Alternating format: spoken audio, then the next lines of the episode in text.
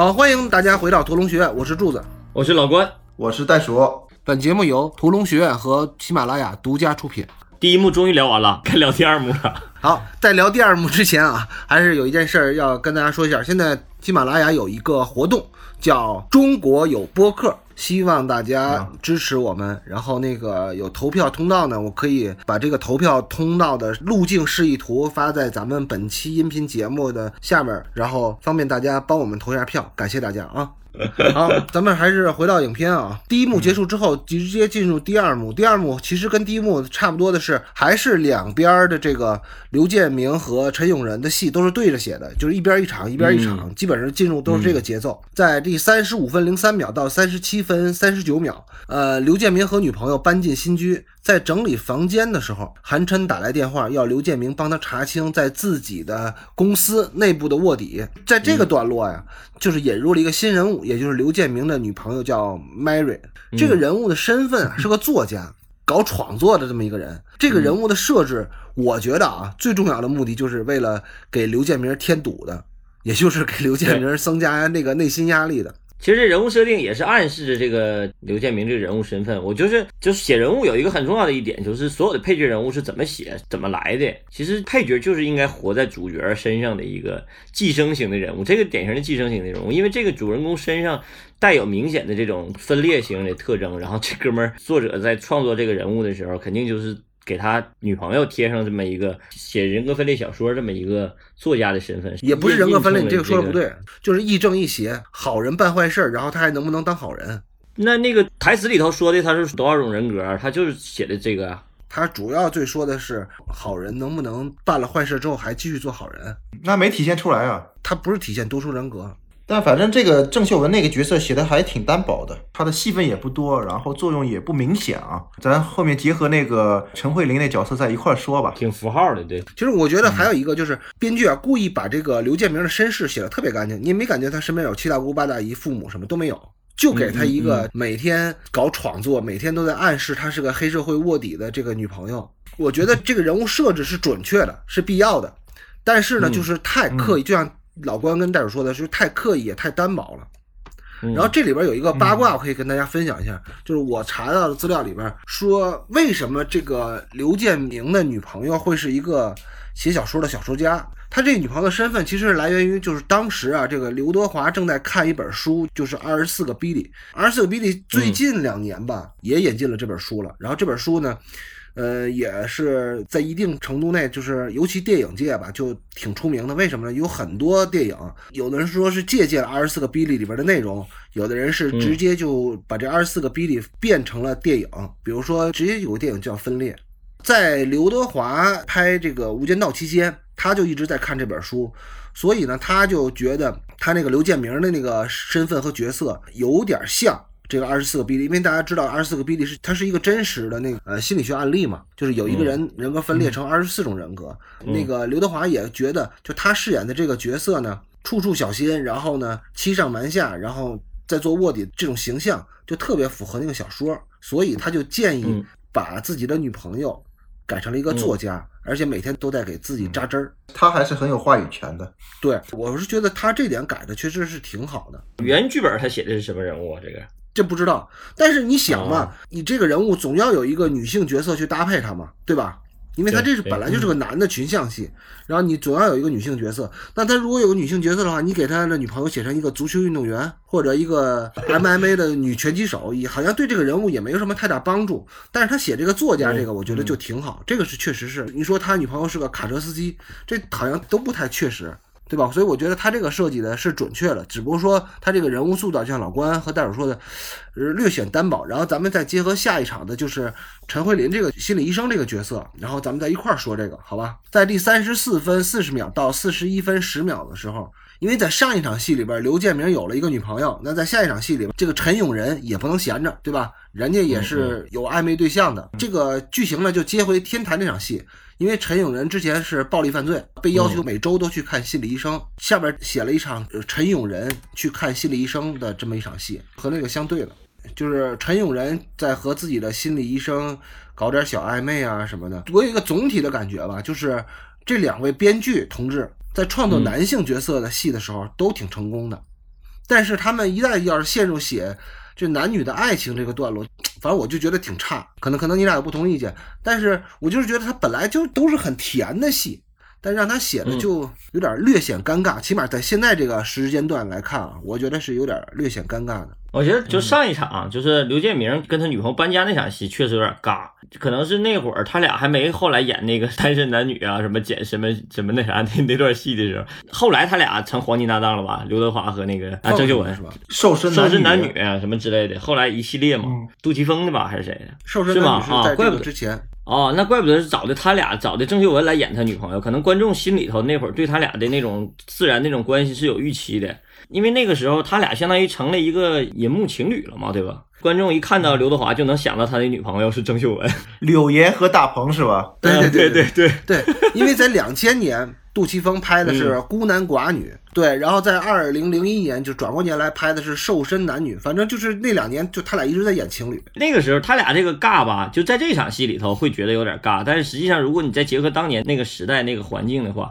结合当年那个那个影迷的心理的话。他俩这个突然出现，其实也还好很多，也不觉得。就是你在剧作上稍微单薄一点，观众也会原谅。这个跟观影群体有关系。港片嘛，基本上都是一群人看，他是当连续剧看也能看进去，也觉得挺有意思的，挺好玩的。但是这里边啊，就是这一版的那个麦兆辉、庄文强，就是把两个女性角色都塑造成两个人，然后两个人都很单薄。反观那个美版，嗯，他就把两个女性。合并成一个人，那样就更高级，也更高效，嗯，戏剧作用也会更加集中。因为两位男主角的对应的那个情感投射跟剧情都会投射到一个女性身上，这样会更好。在我看来啊，他的情感道具都赋予了这个女性身上，效率很高。嗯，在港版中啊，那个三位女性，这里边其实还有一个那个谁，那个萧亚轩是吧？萧亚轩演的一个。呃，梁朝伟的一个前史，其实也没交代太明白吧？第二部都交代明白了。但你拍第一部的时候，你不知道还会有第二部啊？对对对，他那个萧亚轩，我也是看了八卦，就是说萧亚轩其实是被抓来的，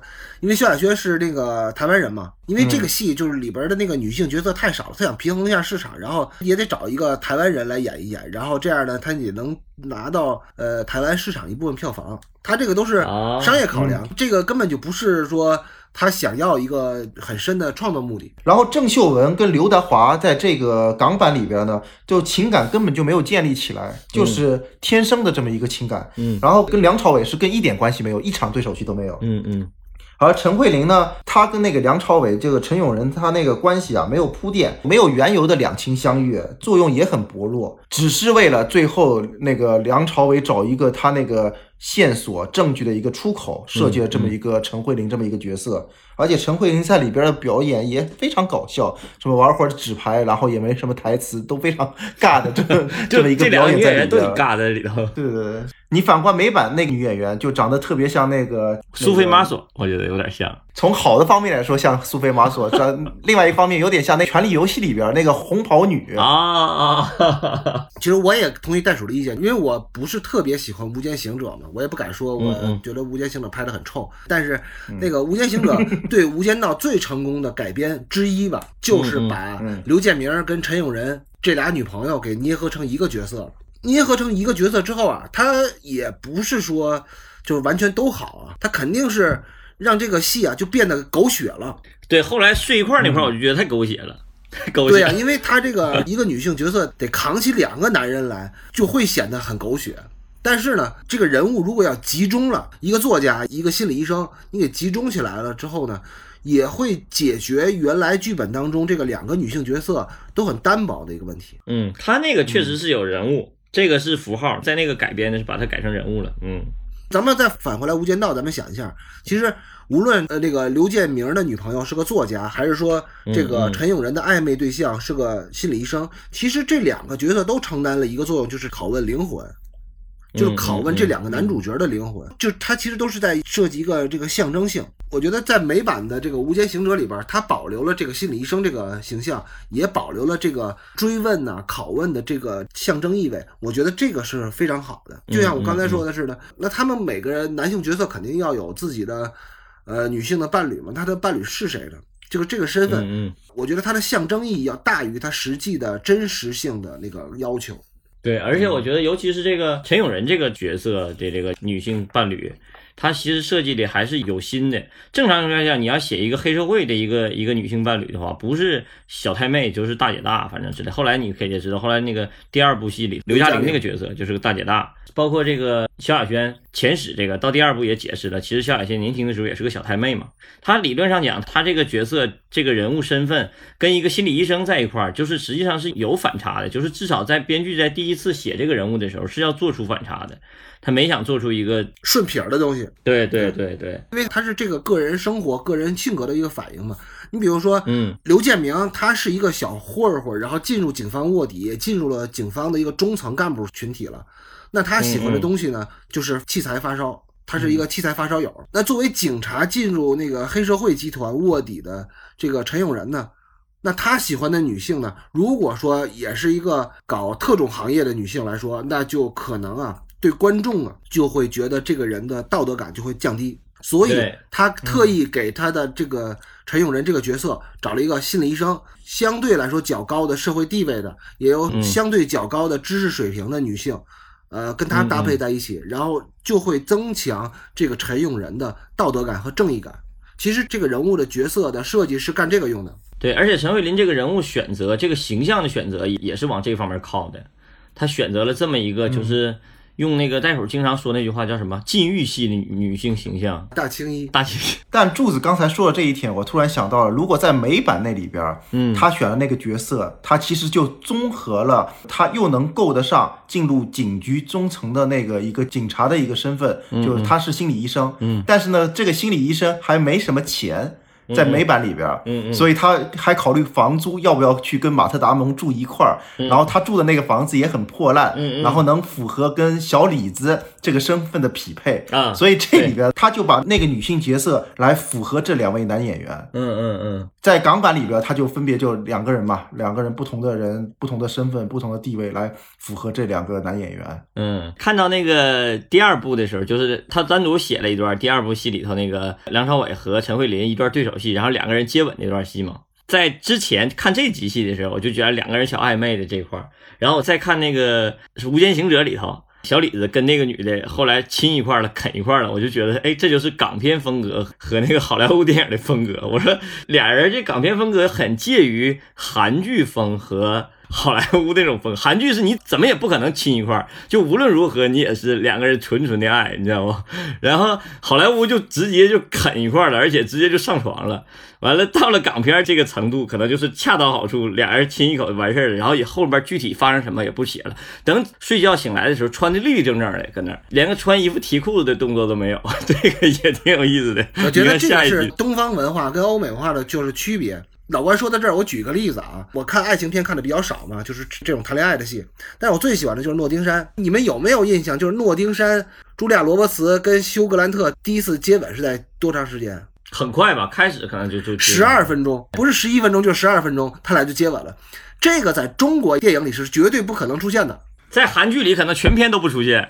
对，那那他那是禁欲戏。就你想，嗯男主角和女主角是从来不认识的，嗯，他俩得酝酿两幕，得到第二幕幕高潮的时候，他俩再接吻吧，差不多。这不可能在第一幕还咋地没咋地的时候就亲上了，这不可能。到现在为止，这亚洲戏都不太可能人家就相当于是握个手，啊。对他们可能就是点头之交，跟咱们的点头之交跟他们的接吻是差不多的。但是老少咸宜的戏啊，可能我觉得韩剧这跟分级有关系。你看韩剧里头有专门一个类型叫情色片，韩剧情色片拍的不很好吗？就什么《刺客继日空》之类的，在那里头就什么时候都可以，比谁都狂野，比美国人还狂野。但是在那个传统的那种爱情片里头，就不可能有这种镜头。我搁这拉片儿，你看我我本来就拉一个《无间道》嘛，我也不是拉《七宗罪》啥的，我儿子也在旁边看，跟我一起看。看到接吻镜头的时候，我就赶紧 快进，赶紧快进，这这是第二部才有嘛。就是有些片子就是得分级，其实挺重要的。一直觉得这个呃选景跟摄影特别好的老关终于要发言了，他要涉猎涉足他非常不擅长的领域，也就是摄影和美术啊，强行要谁说我不擅长美术的？我是道具员出身，这美术部门出来的呀，怎么能不擅长？对大哥，你那个道具员跟搬家公司也没啥区别，关键是我我师傅上来就让我装景，开玩笑的嘛。这部戏里边装那个美术也跟装景差不多，一堆纸箱子，反正跟道具部门有关系。这场戏的数箱子这块儿其实就挺有意思的。你看，一个文科生，一个女孩文科生，她就跟那数数的认认真真数，数完以后，然后另一个人就是很精明的刘建明，他这边接着电话或者是在干别的事儿的时候，他还是能知道他女朋友数到哪儿了。眼观六路，耳听八方，在这个刘建明身上能充分体现，就数箱子这个动作，这个动作设计的挺有意思的。还有一个，他这个场景的选择，你看，一个是特别明亮的一个空间。而且我开始的时候以为就是这是一个公共楼道呢，后来我想不是，这应该是个别墅，只不过他这个他把这个上楼楼梯这个设计的特别像公共楼道，你就感觉很奇怪，就是这个他这个公共楼道怎么就直接连门都没有就进他家了？实际上可能他整个家都在这里头，是吧？所以他把这个楼梯相当于给扩大了。正常情况下，就是家里头的别墅楼梯不应该是这种形状或者这种造型的楼梯，对吧？他可能就是特别强调这个楼梯的调度。一个很重要的一点，他要跟这个呃韩琛那边做对比。韩琛是个滚梯，对，是一个很暗的滚梯，他要表现那个暗、那个阴暗的那个那个环境。他同样还要做一个楼梯的对照，那他就必须得拍一个明亮的楼梯。这个环境，我觉得他应该不是找的实景，或者是即便找的实景，他也特意找了一个特别明亮、宽敞的一个楼梯环境，然后做这个对照。这个其实他设计的挺有意思的。但是我觉得他这一个应该还还是住了一个公寓，因为他是先给了一个外景，你可以看一下，在三十五分零五秒这儿，他先给了一个全景，他们住的只不过是一个比较好的大公寓而已，就是跟咱们以往理解的香港电影住房条件不太一样的。这里边还有一个小细节点，就是那些搬家公司胸口上都写着那个为人民服务，是吗？也挺有意思的。对他这个景儿找的其实不太像一个家里的景儿，对对对，很不像家办公室啊，或者一个什么样的楼，反正跟家的感觉不太一样，硬找的一个景儿。那那个心理医生那场戏呢？心理医生那场戏，我想说一下之前那个环境，就是陈永仁。在过街天桥大声打电话，他是从那儿进去的那场戏。对，而且我觉得挺有意思，你没发现吗？陈永仁基本上好几场戏跟那个黄 Sir 打电话的时候都不太背人，就是真是虎，就是竟是在大庭广众之下跟那个黄 Sir 打电话。而且他这个暴躁这个环境其实设计的挺好，他在一个比较嘈杂的环境，而且这场戏老马丁也给直接搬过来了。老马丁是在飞机场廊道里头，他也是一个比较空旷的一个环境，然后直接对着电话里头骂。这个设计可能也是跟那个陈友仁，第一个是当时比较暴躁的情绪有关系，已经不太关心那个就是那个周围看不看他了。第二个我觉得很重要的一点，就是为了下一场戏服务。我在想。这场戏如果要是正常的拍一个窃窃私语似的，给那个黄 Sir 打电话说你们对方有卧底了，还是这样的比较好。我觉得还是这样的好。为什么呢？就是因为他下一场戏最重要的是要凸显那个静态那个环境，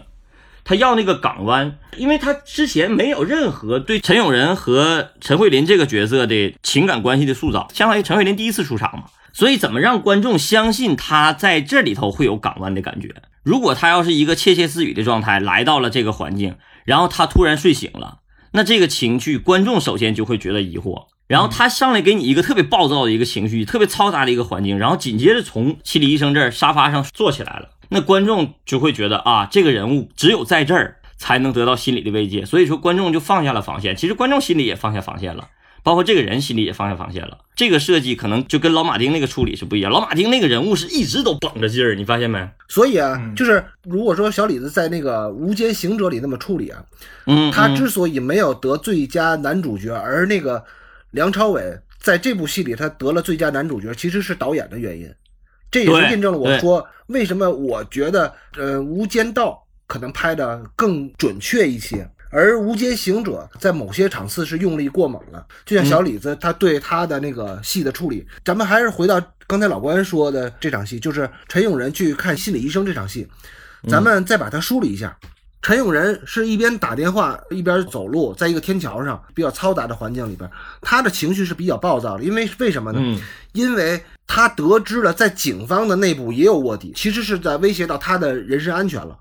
所以他感觉很暴躁，这是他当下的环境。但是他在一直的环境里边是什么呢？他这个台词很重要的一点是，他要去刚看完了跌打医生，他现在要去看心理医生，就是从他的肉体上和灵魂上都在遭受摧残。那他是在这个直观的感受里边，然后再进入那个陈慧琳，也就是这个心理医生的这个办公室的。所以当他进去的时候，哎，观众一看，他竟然跟上一场戏的情绪是一个截然不同的反差。他在安静的睡觉。所以我觉得，嗯，就像老关说的，这个陈慧琳作为一个心理医生，给他的这种港湾感，他之所以嗯为什么嗯会跟这样的一个女性去搞暧昧，是因为这个女性给了他一个安全感，嗯所以哎后边的他俩的情感也就是都是顺理成章的了。对，要是从这点上来讲，呃，确实是比上一场戏刘建明跟他的女朋友之间的处理要好很多。包括他这个进去的以后，他司令员的处理也是用了比较俗套的那种叠画，然后来展现这个陈友仁跟他熟睡这个状态，就是很浪漫的一种处理。你有的时候叠画看起来很不高级嘛，但他在这种处理下，把这个前面那个暴躁的情绪给他给舒缓下来，这个其实很重要。然后紧接着就我就要说到这场戏的台词设计的问题了。你听众朋友们还记着我上一期节目，那我聊到了关于这个台词的写法的问题。我觉得警局那场黄 Sir 给韩琛讲故事那段台词的写法就很像美剧嘛，就经常给你讲个故事那种台词，我认为是好台词，肯定是好台词，但是它属于比较二流的好台词，算不上纯一流的好台词。它那个情境感只有在戏剧情境里头才成立。生活情境里头实际上是不太容易成立的，而且它也相对来讲比较浮于表面，它不太真正打动人的内心，只有打动观众内心，但人物内心是不是这么想的，咱不敢说。但我觉得这场戏的台词特别好。它首先这个情境啊，首先这个情境是个泡妞的情境，就是陈永仁在泡他的心理医生，然后第二个，他前面塑造了这种港湾感，让陈永仁这个人物心里头是依赖这个心理医生的。我们之前没有看到他俩之前任何的戏，这是第一场戏，但是你观众愿意相信他俩的感情其实是很深的。就是关键在于一个很重要的台词，就是他问了一句，他说：“我告诉你一个秘密，但你别说出去。”其实我是警察，这是他第一次说这句台词。这个台词是非常精彩的，而且这个这句台词是在陈永仁心里头埋藏了很久的一句台词，跟谁都想说这句话，但他永远说不出来。但是他这一次，他跟陈慧琳说了，这个就是既符合生活逻辑，又符合戏剧情境的，而且还有一语双关，又能够让观众体会到这个况味感。你想想，这个人物心理上的各种层次，在这一句台词里头都能充分体现出来。哎，我觉得觉得这个特别高级，特别好。这种台词你换了一个人说，味儿就不对。因为对不起，我是警察这句话是 整个这个《无间道》里头的最经典、最经典一句台词。但是他第一次说不是跟那个他的对手说的，是跟他这个心理医生说的，特别高级。就你说到这儿，嗯我提个问题啊，就是既然这种好台词是不是不可多得，也不能多得呢？我觉得是不能太多。如果要处处都是这样的话，你就体会不到那种感觉了。所以说，就有的时候写戏啊，也是应该慎重，就是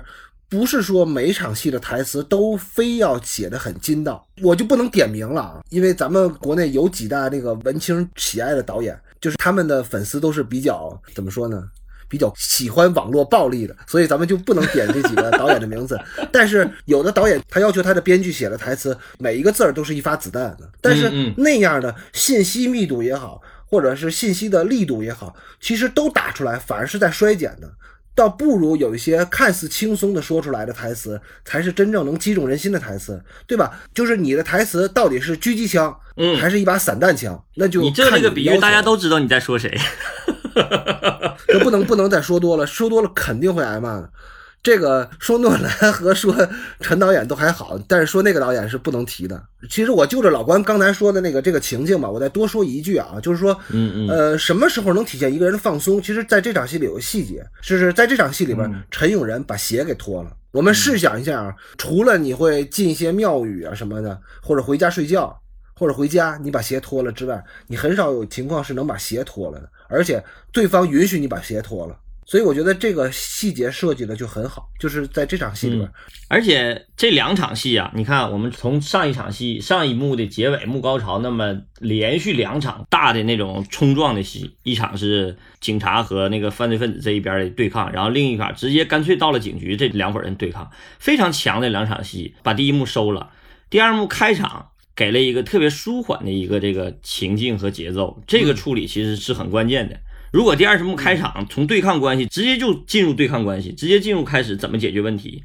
其实就看起来就没有那么舒服。好多时候的处理其实是需要整体节奏感的。我们除了整个弹幕里头的节奏感，其实整个剧作的节奏感也很重要。这个剧本其实看起来是很精美的一个剧本。就是在猛烈的戏完了以后，会有两场，你说舒缓也好，你说是塑造这个人物。多维度也好，嗯嗯反正得嗯。需要这么两场戏。对，我再多说一句啊，跟刚才那个拖鞋那个可以连起来说啊，就是在这场戏里边，就是在陈永仁去看心理医生这场戏里边，陈永仁是第一次把他的黑色这个皮衣给脱了，他穿了一个白衬衣，其实我觉得这个是一个很明显的，就是在服装上的处理，一个心理暗示吧。大家都知道，不论你的角色是谁，他穿一个白衬衣的时候，尤其他在这么泾渭分明的戏里边穿一个白衬衣时候所代表的意思，这个咱们就不用多说了。其实这就是一个细节。所以我就是好电影嘛，它就是有的时候它在戏里边就有很多细节去体现这些东西。这些东西咱们还是那句老话，就是观众不一定能注意的看到。但是他肯定能感受到，就是这个是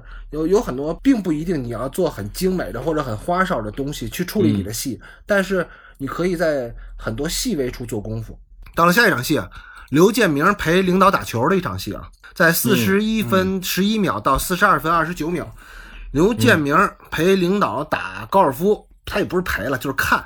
风轻云淡，在这个对话之中，这个领导就是局长嘛，就把他提拔进内务部了。大家都知道啊，你只要开始做组织工作了，那基本上你就是进入快速上升通道了。但是呢，他的第一个任务就是先进重案组，彻查这个韩琛抓捕失败的原因，也就是说，到底在警局内部有没有黑社会的卧底。而且在这场戏还告诉他，呃，他特许这个刘建明登上他们的机关杂志吧，应该就是警讯嘛，就是咱们这儿的机关杂志。就这场戏啊，刘建明明显的是一个意气风发的段落，因为咱们看啊，呃，基本上你要拍楼盘广告或者拍成功的广告，你能住进什么什么楼盘，肯定是这种广告里边男主角是要打高尔夫的，因为这个象征了一种社会地位和一种进取的一个东西。在这场戏里边，导演再次违背了生活逻辑。就是把这个打高尔夫的地点搁在一个楼顶上，海阔天空的、天高云淡的这么一个楼顶上打高尔夫。就这场戏的选景，如果在你再结合下一场戏的选景，你就能看出来这个导演的意图了。就整个片子啊，导演啊，他对这个黑白啊，或者广阔狭窄啊，然后明亮啊、黑暗，所有的选景跟服装、景地的选择，它都是有明显意味的。嗯，就是当刘德华脱去外面那张皮的时候。其实他的内心是想要脱离这个他原有的黑社会身份的，嗯嗯。然后呢，那个梁朝伟他经常就披着那张皮的黑皮的时候呢，他就只能是这个身份。嗯。当他脱去那外面那个外套的时候呢，他里边那个白衬衣就代表他的内心。他其实这个导演的意图也很明显，所有的场景跟服装颜色都会刻意的带来这种意味吧。咱们再说一下，呃，我又突然想起来老关那个化釉理论了啊。咱们可以看一下，在这场戏里边，抢化釉，整个都在非常明显的强调这个刘建明是怎么从画左跑到画右去的。之前这个领导给他安排任务的时候，刘建明始终是站在画左，而且他的视线关系也是看的画左。然后领导跟他说：“对了，下个星期我安排你上警训。”紧接着切了一个他的反应，还是看着画左，但是他抬头了，然后他跟他说：“打扮的帅一点。”突然之间给了一个大特写，给了一个近景，刘建明笑了。这个时候他轴线还没变，但是黄金分割点式的就是构图，他就已经把它构到画右了。然后四十二分整的时候，刘建明从画左脱掉衣服，两个人做了一个交错，换了一个换位。四十二分十一秒的时候，就彻彻底底站在了画右。穿了件白衣服啊，对，到了四十二分三十秒的时候，这场戏的落幅落在了刘建明志得意满打完高尔夫球这一个定格上，把他彻底站在了花右，包括整个这个仰角拍摄，就是我发现这个刘伟强啊，相当于就是用一个强迫症的方式让他进入了这么一个位置关系，就是这个可以拿什么做类比呢？就是我们之前学电影，试映员最开始入门的时候，就会告诉你啊，尤其是那个老电影，就是十七年电影或者之类那会儿那会儿的老电影的时候，或者包括文，咱就不说老电影，就文革电影，文革时期的电影，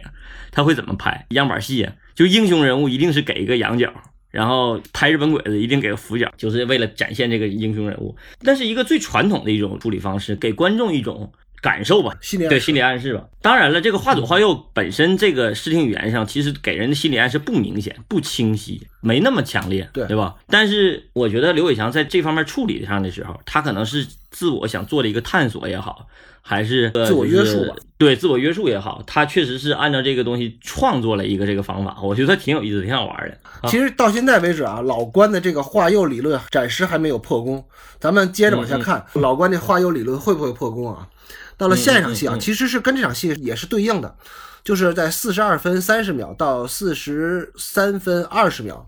陈永仁来到他们公司的办公地点。其实他们公司的办公地点就是一个还没开始营业的夜场。韩琛呢要求他的手下都把自己的个人资料都交上去。其实这场戏啊，有一个重要的信息点是什么呀？就是陈永仁好像是故意写错了一个字儿，他相当于在文件袋上就做了一个标记。这个将来是他发现刘建明就是黑社会卧底的一个伏笔。咱还说回这个陈永仁的笔误啊，因为好多解读啊，就陈永仁到底是有意的还是无意的写了一个笔误，就他怕暴露自己有文化这个身份，还是说他无意当中的一个笔误？我倒是觉得，无论是哪种，都是一个特别好的细节。他如果是无意的话，那就说明他是在做黑社会做了卧底很久，因为你做黑社会并不是说你在做编剧工作嘛，不需要认字。对啊，就可能认字认的也不需要搞好多文字的工作，提笔忘字儿就跟老关似的，张嘴忘词儿，就都是一样的，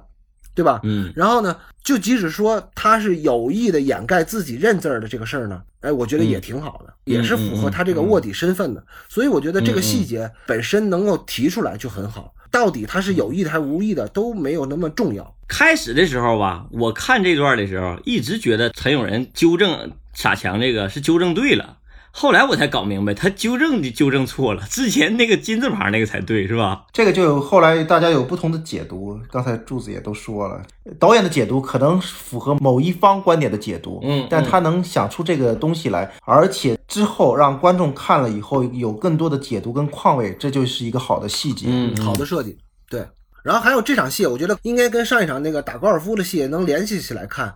嗯就是形成那个在选景，就像大友说的似的，他在影调上的处理是一个鲜明的对照，对吧？上一场戏是天高云淡的外景，这里边是黑咕隆咚的内景。然后我觉得再加上呢，上一场戏啊，刘建明有个明显的脱衣服的动作，到最后那个洛夫呢是局长，刘建明都是浅色系的衣服。整个他那个拍摄呢偏于高调，其实那个高调也是刘建明他那个扶摇直上的这么一种处境的一个暗示吧。然后在另外一边呢，都是穿着黑色衣服的社团成员，又聚集在一个没有明显光源的夜场里边，这个也是特别符合他这个设计和身份的啊。柱子，你有没有觉得这场戏那个刘伟强这个化忧理论破功了？你就是说，陈永仁在跟傻强俩人交流保镖的标字怎么写的时候，那个嗯傻强是在画右，是不是？对他把陈永仁故意安排在画左，那其实这个我我可以给你解释一下啊，为什么呢？嗯。因为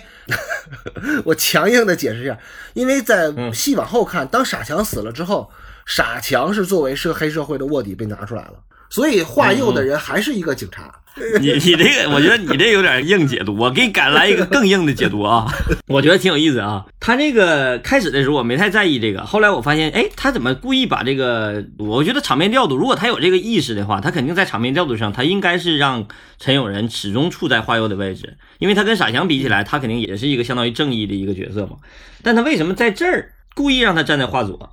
咱们想，他结合他这字儿写错了，就是你不管是他故意写错还是真写错了。我反倒觉得他有可能是故意写错的，因为他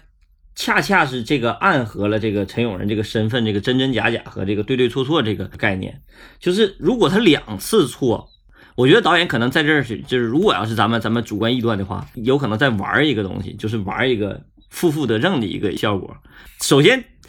字儿我故意写错，因为这个事儿我我就觉得咱们自己瞎编啊，咱们是明显是瞎掰的。但我觉得这个时候特别像咱们在一起搞创作的时候发生的这种游戏，就是比如说我们我们仨人在一起写一场戏或者拍一场戏吧。比如说我跟柱子在联合导演的时候，我就说我要我要这场戏我要让他站画左，然后你肯定就会觉得操，你他妈那不你说的吗？让他站画右啊？你怎么这会儿站画左呢？然后我就说我说不，这场戏恰恰应该站画左。因为他这场戏他故意把字儿写错了，就是很好玩的这个处理。我不知道大家理解没有老关说的啊，嗯因为这个老关说那确实有点绕，呃，但是我觉得他说这都不重要，因为啊，真是你到拍戏的现场就没有功夫讨论这些东西了，赶紧赶紧赶紧赶紧赶紧，哎，灯光好了没有？灯光好了？来来补补妆补妆吧，开开开开开开，就完了，你知道吗？就根本就现场就没有说这么多啰啰嗦嗦的，还讨论创作，讨论啥创作？能把今天这点戏拍完就不错了。但他有可能是划分镜是这么画的呀。不，我觉得老关这个画作理论啊，基本上只适合百分之七十，你不要纠结那百分之一百，百分之七十就够了。对对对对对对对，但美版那个傻强那个身份，那可不知道是真假，对也是个卧底啊。但这里边的那个傻强，我们不知道，有可能是卧底，有可能不是卧底，因为拍第一部的时候他也没说明白。嗯嗯，他那个应该就是警方的烟雾弹。他第二部的时候告诉观众，基本上也不是卧底啊。对啊，第二部是后面的事，我们只说第一部嘛。嗯嗯傻强，你现在这个身份，所以他才会给老马丁有这个概念，嗯。就是老马丁把那个美版的傻强设置成一也是一个卧底这么一个人。所以我觉得就是如果说咱们抛开，就像戴尔说的，抛开第二部和第三部来讲，在这部戏里边，呃，我觉得导演确实是有意的把这个傻强的真实身份给他模糊化，不知道是就就起码说他不会给他下定义，傻强就是真的傻子，对吧？有可能这个傻强是一个表演的更加出色的一个卧底啊。往下，当然，下一场戏啊，下一场戏就挺有意思的啊。到了四十三分二十一秒到四十四分三十七秒这场戏，刘建明和韩琛相约到电影院里的观摩优秀的国产电影《黑骏马》。在观影结束后，他们就如何加强民族电影的发展展开了卓有成见的 有创建性的讨论。谢飞的黑骏马，哦，韩琛和刘建明，其实这场戏就是他们在电影院接头。呃，韩琛要把在上一场戏里收集那些呃自己手下的个人资料都交给刘建明，让他查出卧底。岂知这个螳螂捕蝉，黄雀在后，陈永仁也跟着韩琛盯上了这个藏在警局里边的卧底。就这场戏啊，是一个这么一个作用啊。其实好多导演啊，要是在自己的电影里拍看电影的戏啊，他都会夹带好多私货，就是自己或者特别喜欢的，或者说他有一个特殊的象征意味的这么一个片子。他要夹在自己的电影里边，我觉得，但是我觉得《无间道》里边有一场黑骏马的放映的戏，这个可能如果你要硬解读的话，就真是想多了，因为这个事儿就特别简单，因为黑骏马嗯也是环亚自己出的电影。他就是想找一个比较冷门的这个一个电影做戏，因为他在当时在电影院里，如果放着那变形金刚，那不就满坑满谷的都在看电影吗？对吧？所以，嗯，我觉得他这个是没什么要致敬的意思，他就是比较冷清的一个艺术片的放映现场。黑骏马是个午夜场了，是吧？对对对对对对对，就没人看的戏。电影院也没有人问问谢老师说，那个刘伟强这会儿给你放个黑骏马，你有什么感受，或者是你觉得他是什么意味和意图？但刘伟强的态度已经通过韩琛的台词说出来了，就这个女主角长得真丑。啊，太太难看了，对。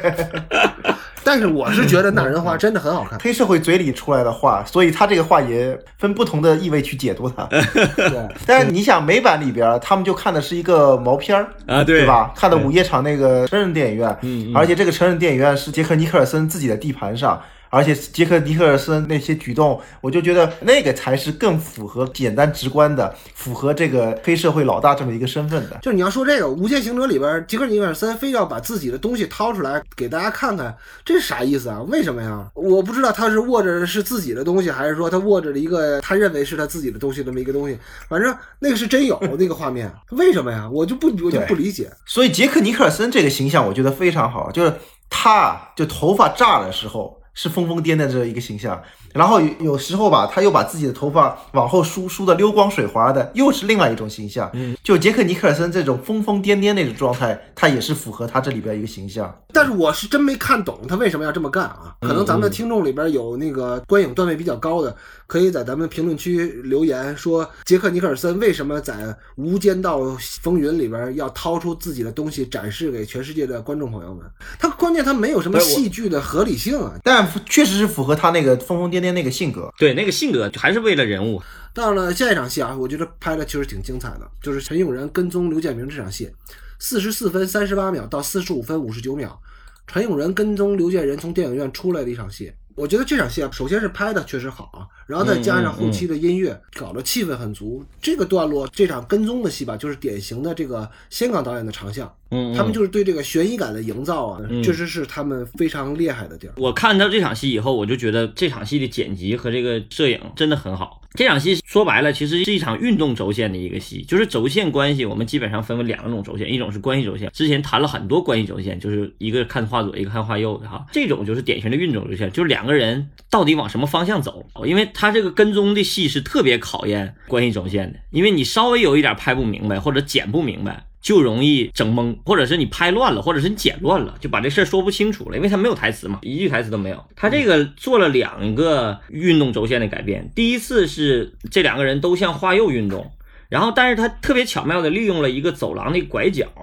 用了一个摇。从刘建明的那个背影摇到梁朝伟的正脸，然后啊，从这一个镜头以后，确立了整个的后续几个镜头的关系轴线，然后表现了出这种跟踪感。从那以后的几个镜头都是两个人从画左往画右走，然后到了第二次变了轴线的时候，等他出了门以后，第二次他用了一个前后景关系换了一个方向。等于走出了那个影院那个大楼了，而不是在楼道。对对，刘建明从纵深走过来，然后紧接着那个陈永仁入画。然后在他身后做了一个这么一个关系，然后他把轴线彻底变过来了，变成从画右走向画左这么一个动作。他中间做了两次特别简单的一个运动变化。为什么我想说这场戏呢？这就是咱们经常看戏也好，还是学习电影的人，其实经常忽略的一个问题。你记不记得咱们上剪辑课的时候，老师怎么给咱们讲的？就是写写剪辑软件吧，应该不叫剪辑课吧？学剪辑方法的时候，我记得是给咱们了一段大宅门的一个素材。每个人去剪一段，完了让自己去体会这个剪辑的处理方式，你知道吗？因为只有真正上手去剪的时候，你才会体会到这个剪辑的乐趣和这个那啥。就每个人，我发现就是同学，我周围那前前后几个同学，同样一段素材，其实没有几个镜头，可能也就四五个镜头吧。同样一段素材，五个人还是六个人剪的完全不一样，而且剪出的气质和那个节奏感是一点都不一样的，哎，特别有意思。所以说，我就说咱们学电影的人经常会喜欢看一些。就是认为学一些，比如说艺术片，比如说你看那某一个艺术大师去拍一个片儿，就感觉学那个东西才是真正学电影，不学大师或者不学那些特别有风格化的那些导演，你就觉得你没学电影。其实我觉得这就是中国电影这帮学电影的人的一个特别大的误区，跑偏了。对，老想跟大师或者老想跟艺术家学，这个不对。反正我的观点是，恰恰是应该跟这些匠人们去学这些手艺。刘伟强是从那个片场滚出来的导演嘛。他首先他有技术基本功特别扎实，再加上他有艺术观念，这个就能成就一个特别精彩的一个东西。反正我是觉得，我学电影的时候，或者是我想要学习一门技术的时候，我特别愿意拉这些段落，就这些段落才是真正能长本事的段落。比如说迈克尔贝，大家看好学学迈克尔贝是怎么剪片子的，或者是怎么讲故事的。其实学那个比学那个什么贾樟柯啊啥的，学那个有用。戴老师可能不太同意这个观点，但是我觉得是我的观点是这个观点。我最不同意的是，你觉得这一段的轴线。的关系的那个，你刚才说的那一段，其实我觉得这一段它最好的是它的节奏，而不是它的轴线的变化上。嗯嗯，它轴线变化其实很简单，先是根嘛，就是各种根嘛。嗯，前根、后根、根摇，只要是你方向永远是往画左走，嗯，不是一会儿往画左或者一会儿往画右。你如果你走着走着先往画左，又要往画右，那你必须要把中间那个过程给拍出来。关系镜头，什么时候有一个掉头或者一个 U 型狼这种关系拍出来，观众才能明白。嗯，但如果你不拍出这个东西，你就会疑惑这个人怎么走来走去。没有那个关系镜头的时候。你只要永远往一个方向走，观众就不会乱。你要往画左走，那就永远往画左走。然后中间如果有那个关系，U 型狼或者什么样的一个掉头的一个动作，这个关系拍出来以后，你再往画右走，那观众也不会迷惑。这一段的轴线我倒不觉得什么，我只是觉得这一段的气氛和节奏营造的很好。我还是接老关那话说，之所以袋鼠会觉得气氛和节奏好，其实就是。咱们说回来，刘伟强的这个基本功，他确实是非常好。为什么说有时候导演的基本功很重要？有两方面。嗯，第一方面是最后呈现在电影里边，观众会觉得，哎，这场戏拍的是有悬疑感，或者那个气氛很足，这个是观众的感受。第二方面是真正的是是现场工作人员的感受。为什么要说现场工作人员感受？咱比如说啊，咱们都在现场拍一场跟踪的戏。就常规拍戏的话，其实是要布置一个相对大的一个光区的，先布置一个大光区，然后先拍点全的或者中景的东西，然后拍点带关系的戏，然后咱们再会跳进，给人物比较细致的补光，然后再拍一些近景的东西。听起来这个好像很简单，对吧？不就是布光拍全的，拍完全的之后把这个光区收小，然后拍近的，就这么简单吗？但是其实这个就会直接导致剧组的工作效率问题，会有很多人。就是我们接触过的或者看到过的，他会拍漏一些东西。一个是拍漏，再一个拍懵。我见过很多拍懵的。呃，我不敢说人家拍懵啊，但是呢，你到中国还是导演中心制嘛，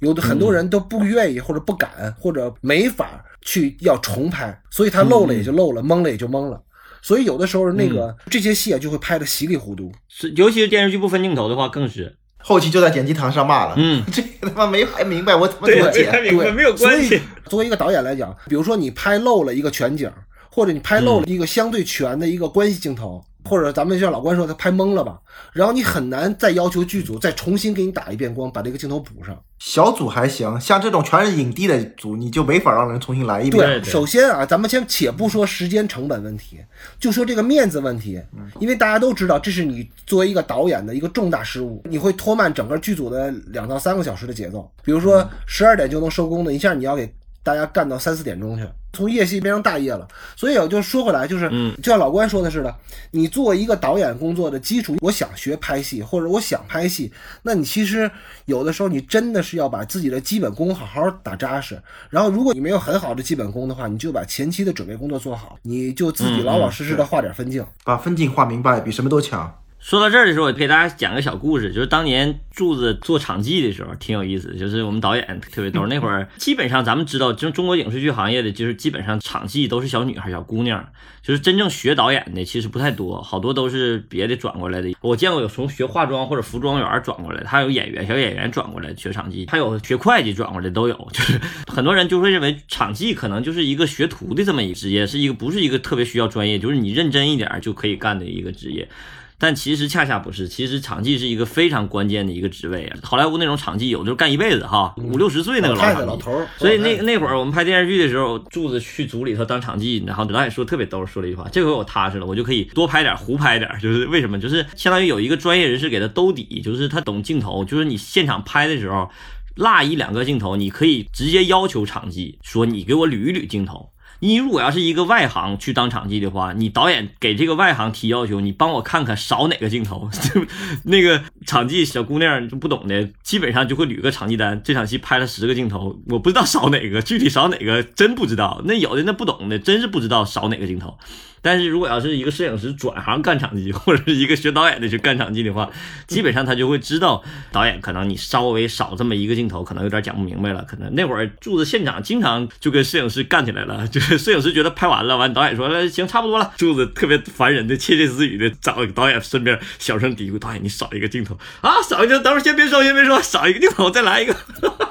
我那会儿一想这我就想特别逗。关键那个他这个是个特例啊，为什么呢？因为我们那个当时那个戏的摄影师啊，也没什么经验，对对对，就是 他也是个新手，不是说我有比他有多明白，而是说他有的时候摄影师啊，因为电视剧嘛，电视剧就是快，然后还有一个就是工作量比较大，所以他肯定会难免有疏漏的地儿。而且你电视剧又没分镜头，对不对？不就是抡着拍嘛，想到哪拍到哪。嗯但是呢，干活一忙到，你你加上天气的原因，然后那个群众演员的原因，他会经常会忘了一些东西，所以你就是呃，你的场记或者说你的导演助理能不能给你做这个提示，也是咱们好多就是以后想做导演的，不是以后吧，就是现在做导演的人，就是你能不能给自己找一个好助理，这个很帮你把这事儿想全，因为嗯导演也是在咱们中国来说，这导演的事务性工作太多了。你那儿撞死头牛，然后你导演都得过去亲自处理一下，或者说它会影响到你的工作进程什么的，不一定每个事儿他都能顾及得到。我其实还有一个想说的什么呢？就是咱们刚才说到画分镜这个事儿，我有这么一个简单粗暴的想法，就是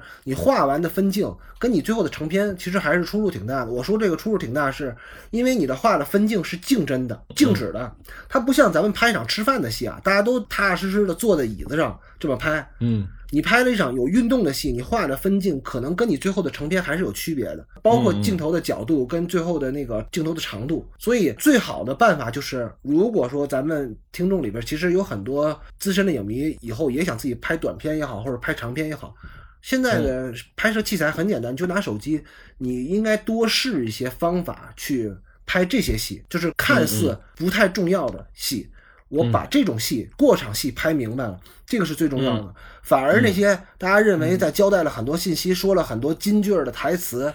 那个踏踏实实的三机位就都能搞定。这些戏反而是最基础的学习工作。好，咱们的进程还是有点慢啊，就是这一期可能说的东西也不是太多。到了下一场戏啊，我觉得就是全片来说，之所以要找四个影帝来演这个戏的作用，就会比较明显的突出出来了。嗯，下面这场戏就是韩琛直面那个陈永仁的一场戏，就是曾志伟跟梁朝伟这二伟之间的一场非常强烈一场对手戏。好吧，下一场戏具体的情况如何呢？咱们就下期节目再说。且听下回分解。好，拜拜。I've lived a life that's full. I travel each and every highway and wore much more than this. I did it my